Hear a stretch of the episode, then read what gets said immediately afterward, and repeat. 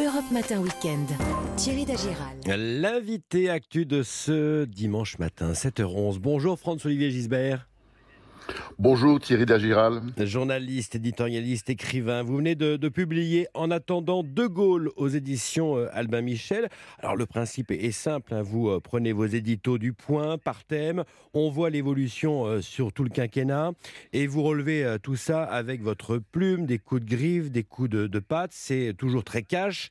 Emmanuel ouais, avec une, introduction avec une introduction inédite. Hein. de toute façon, c'est pas moi qui fais ça. En fait, ce sont les éditions Albin Michel qui ont fait ça il y a, il y a cinq ans, ça avait très bien marché, donc ils ont voulu refaire ça. Et alors Emmanuel Macron en prend euh, pour son grade, trop jeune, trop jupitérien, pas assez gaulois. Et vous posez cette question, euh, François-Olivier, peut-il se réinventer? Question euh, d'actualité.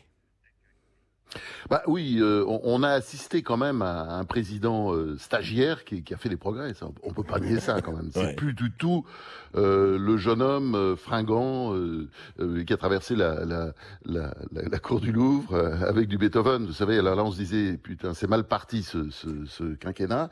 Et, effectivement, il a fait beaucoup d'erreurs au début, mais il faut reconnaître qu'il a appris. Ça, on peut pas nier. On entend parfois, oui, il est toujours stagiaire. Non, c'était avant. Je crois qu'il a quand même pris le métier. D'abord, c'est quelqu'un d'intelligent, ça. C'est une qualité qu'on peut pas lui enlever. Ouais. Ce qui est vrai, c'est que bon, il y a toujours un certain narcissisme. Ça se voit encore même euh, récemment avec euh, les séances photos là pendant la guerre. C'est peut-être pas tout à fait, c'était peut-être pas tout à fait heureux quoi.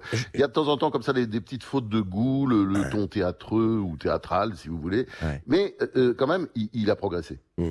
C'est une première, on en parlait dans le journal, un candidat qui fait campagne par vidéo. Euh, il a commencé à dévoiler euh, ses grands thèmes de campagne hier soir. Ça, c'est inédit quand même.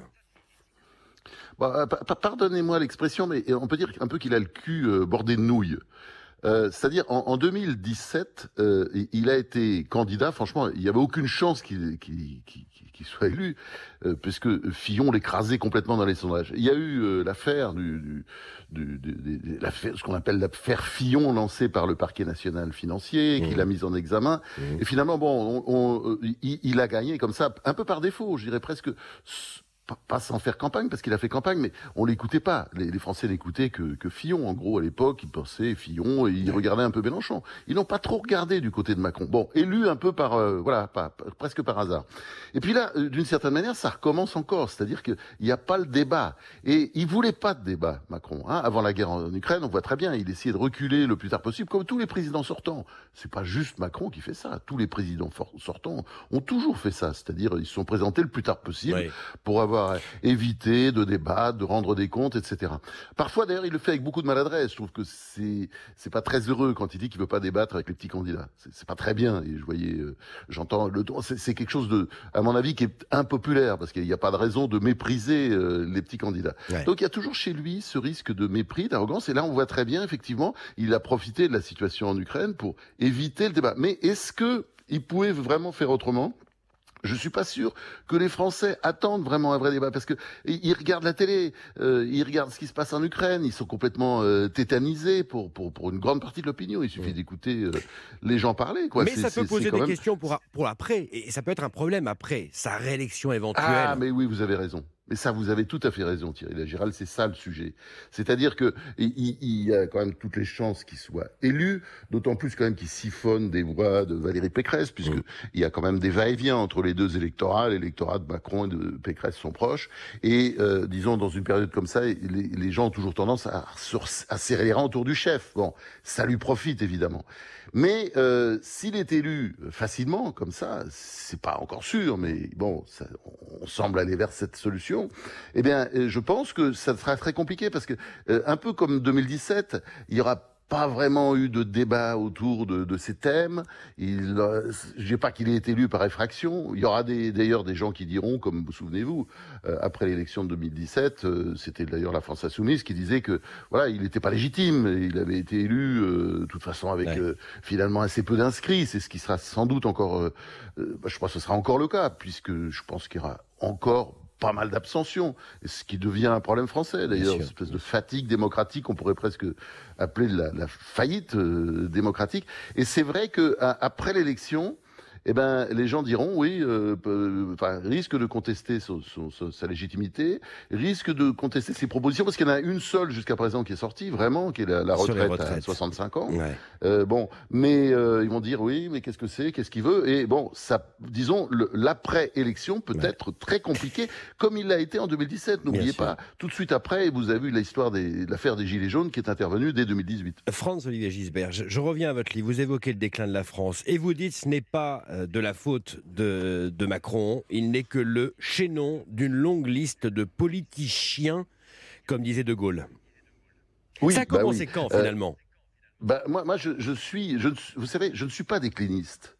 Parce que le déclinisme, en fait, c'est le déni de réalité. C'est-à-dire, ce sont des gens qui vous disent, non, ne dis pas ça, il faut pas le dire, il faut pas le dire. Moi, je dis qu'il faut le dire, il faut le dire pour essayer de régler le problème. On peut régler les problèmes. Vous savez, l'Allemagne, en 2000, elle était euh, au-dessous du niveau de la mer, enfin au 36e dessous, c'était atroce. Bon, la situation, l'Allemagne est remontée, elle est revenue, et, et, je pense qu'on a besoin d'hommes d'État ou de femmes d'État euh, qui prennent des décisions qui seront peut-être impopulaires. Il y aura peut-être un million de personnes dans la rue, comme il y a eu en Allemagne, ou quand, il y a eu à chaque fois en Europe, euh, quand, des, quand des chefs de gouvernement prenaient des décisions qui étaient forcément impopulaires, mais qui permettaient de faire repartir l'économie. De Gaulle, quand il a fait son plan de rigueur, Maus, en 1959, pensait que les Français étaient contents là quand ils supprimaient euh, des pensions d'anciens combattants. Donc, faut un peu de courage. Faut du courage. Et, d'ailleurs, vous, citez Franz Olivier, page 24, vous citez Chirac.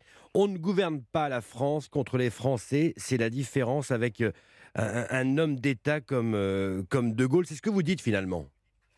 Oui, tout à fait. Mais euh, Chirac, vous savez, il y a eu l'épreuve de 1995. Il arrive au pouvoir, il commence à faire des réformes, une de bonnes réformes d'ailleurs. Souvenez-vous, c'était, euh, il, voulait, bon, réforme de la sécurité sociale qui était faite d'ailleurs avec les syndicats, enfin la, CFDT. Et puis ensuite, surtout, euh, la, suppression, vous savez, des régimes spéciaux de retraite, c'est-à-dire pour un certain nombre de catégories qui partaient à la retraite à 50 ans, enfin ce qui est un scandale par rapport aux autres. Donc il essaie un peu d'unifier tout ça, parce que le secteur public était quand même très avantagé par rapport au secteur privé. Il faut un peu puisque la France est quand même, paraît-il, le, pays de l'égalité, même s'il y a de plus en plus de pauvres par rapport à, par exemple, 7% de travailleurs pauvres en France, 3% de travailleurs pauvres en Allemagne. Ça, ça vous interroge pas? C'est-à-dire ce, pays qui est soi-disant social, qui a un nombre de dépenses, enfin, quand on regarde le taux de dépenses publiques par rapport à la richesse nationale, 55%, le plus élevé au monde, bah, vous voyez le résultat. Euh, soi-disant que le secteur public, euh, euh, comment dire, ça devait être, vous savez, le système de santé, c'était le système de santé que tout le monde nous admirait, euh, tout le monde admirait. Bah, vous avez bien vu qu'il n'en a rien été. On a compris que on met beaucoup d'argent, mais où va l'argent? C'est le problème. C'est-à-dire, on, on, on, on pense qu'on va s'en sortir en, augmentant toujours, en mettant toujours plus. Et vous voyez très bien que c'est pas là. Et ça, ça, ça, apparaît, disons, dans, dans le, dans le, c'est toujours été dans le caractère français. Mm. Mais c'est vrai que les hommes d'État vont vers ça à partir de, des années 80. Et puis il y a ce que je parlais, l'épreuve de 95, euh, Chirac qui fait des réformes et ça se casse la gueule. Mm. C'est-à-dire un million de personnes dans la rue pour défendre, euh, comment dire, un statu quo totalement débile où vous avez des Français qui partent à 50 ans et d'autres à 62, d'autres à 63. Enfin, une égalité totale. Un million de personnes dans la rue, toute la France est bloquée pendant des semaines. Donc, bah, il dit, bah, tant pis. Allez, bon, on s'en fout. Allez, on continue comme avant, etc. Donc, si vous voulez, et je pense que beaucoup des politiques qui ont suivi après Chirac, Sarkozy et d'autres, et ils ont, ils ont été un peu tétanisés par l'expérience de, de 1995. On peut faire autrement avec les chaînes info, avec les réseaux sociaux aujourd'hui, finalement, c'est la rue, euh, les réseaux sociaux qui gouvernent aussi. C'est la pression finalement médiatique. Bah, vous savez, euh, franchement, euh, ça c'est toujours, oui, c'est toujours la faute, oui, c'est la faute des chaînes d'infos euh, qui font ce que faisaient les radios dans les années. Et puis là, les radios, ça continue d'ailleurs, et ça vit très bien, ça marche très bien en France. Mais bon, bon, les chaînes d'infos, elles sont sur l'actu chaude. Bon, et quant aux réseaux sociaux, bon, bah, c'est les cafés, les bistrots. Mmh. C'est, il y a toujours eu ça, et c'est pas ça qui empêche les gouvernants de gouverner. Non, on va pas chercher des excuses. Ce qui les empêche, c'est la peur, c'est, c'est, la, trouille. Il faut dire les choses. C'est une sorte de fatigue, de, conformisme. C'est ça qui, c'est ça qui fait qu'on a une classe politique, euh, oui, de politiciens, comme disait, c'était une formule qu'employait souvent le, général de Gaulle. enfin, qui traitait aussi lui les Français de veau. Hein. attendez, attendez, attendez. Il n'y a, pas que la les politiciens qui en prenaient pour leur grade avec de Gaulle. Les Français aussi, qui étaient des veaux, qui étaient avéchis, qui étaient beaucoup moins courageux que les Britanniques, qui étaient égoïstes, qui pensaient qu'à leur bien-être. Un dernier mot, un dernier mot sur la droite, parce qu'elle en prend aussi pour son grade. Euh, vous revenez sur l'épisode Fillon 2017, vous écrivez Éric Zemmour pourrait finir le travail de démolition. Oui, c'est-à-dire que Éric Zemmour, il y a, il y a quelque chose chez lui. Enfin, bon, il dit des choses intéressantes. Moi, je, on m'accuse souvent de dire, bah oui, je, je, moi, s'il dit qu'il fait beau, et bah, je dirais aussi qu'il fait beau, et même chose quand il dit qu'il fait mauvais. Mais euh, chez Éric Zemmour, il y a eu un, un comment dire, ça, ça je, je, pense que maintenant qu'il est en politique, il peut pas continuer comme ça. Mmh. Mais c'est euh, ce que j'appelle le, le, le, le, déclinisme, mmh. c'est-à-dire qu'il consiste à avoir un, un, certain déni de réalité sur les, les, les horreurs économiques qui se passent. Enfin, quand on compare avec les grands pays développés, quand on, on regarde les, les, grandes statistiques de l'OCDE, on voit qu'il y a un déclassement en France, on peut pas nier. Il y a, il y a, on a perdu, en, depuis 80, 1980, on a perdu 2 millions d'emplois industriels. Mmh. Puis je parle pas des, des heures travaillées en moins euh, par rapport aux autres pays. Alors, on peut calculer, je sais pas, 7 milliards d'heures travaillées en moins. Enfin bon, on, ne produit, on produit beaucoup moins et on continue à dépenser toujours plus. Je reviens à la droite, France, juste Valérie Pécresse qui est cinquième dans le sondage de ce matin dans le Parisien, cinquième position. Euh, le lendemain va être euh, difficile pour la droite? Bon, elle sera peut-être pas cinquième à l'arrivée. Hein, la, la, campagne, elle n'est pas finie. Bien sûr, et bien vous savez, euh, elle, dans son cas, il y a vraiment le, la question, ce qu'on disait tout à l'heure, les, les vases communicants avec l'électorat de, de, de, Macron. C'est-à-dire, si Macron a des problèmes, moi, les gens vont retourner sur sur Valérie, Valérie Pécresse. Et là, c'est une des victimes de, de la, la, guerre en Ukraine, ça c'est clair. Mais euh, bah, la droite, euh, la, la, la droite, elle, va, elle se, se, bat pour exister. Et je pense que bon, elle va peut-être, comment dire, il y a un match revanche après il y a les, élections législatives. et elle peut peut-être se refaire euh, au moment des législatives. Je suis pas sûr, si vous voulez. Euh, bon, c'est vrai qu'il y a la guerre en Ukraine, donc on serre les rangs autour de Macron. Je suis pas sûr que les législatives euh, qui suivront la présidentielle seront aussi favorables à Macron. Hein. bon, pour l'instant, on serre les rangs autour du chef, mais peut-être qu'on mettra, peut-être que les Français, qui sont quand même des, qui sont très politiques, un peuple très politique, essaiera de, bah, de lui donnera pas la majorité qu'il souhaite. En attendant De Gaulle, ça vient de sortir, c'est chez Albin Michel. Bon dimanche à vous, Franz-Olivier Gisbert. Merci à vous. Europe Matin Weekend, Thierry Dagiral. Avant de retrouver Mathieu Alterman et à 7h23, l'info express, François-Xavier Lambert. L'offensive russe se poursuit en Ukraine pour le 18e jour consécutif. Le port stratégique de Mariupol est bombardé, mais la capitale Kiev continue de résister. Sur le plan diplomatique, le président ukrainien annonce une légère avancée dans les pourparlers avec Moscou. Le gouvernement français vient en aide aux automobilistes face à la flambée des prix à la pompe. Le Premier ministre Jean Castex annonce une remise de 15 centimes par litre de carburant à partir du 1er avril et pendant 4 mois. C'est un record depuis deux ans en Chine, près de 3400 cas de coronavirus recensés en un jour. Les autorités ferment les écoles de Shanghai et confinent plusieurs villes du nord-est du pays. Des missiles tirés sur le Kurdistan irakien, 12 missiles balistiques ont ciblé la ville d'Erbil, la capitale de la région. Ces tirs n'ont pas fait de victimes. Et puis les sports, en rugby, l'Angleterre s'est inclinée face à l'Irlande 32-15 lors du tournoi Destination. Les Anglais affronteront le 15 de France samedi prochain. Et puis ce soir en Ligue 1 de football, le PSG affronte Bordeaux 4 jours après son élimination en Ligue des Champions. Merci François-Xavier. Europe Matin Weekend. Thierry Dagiral.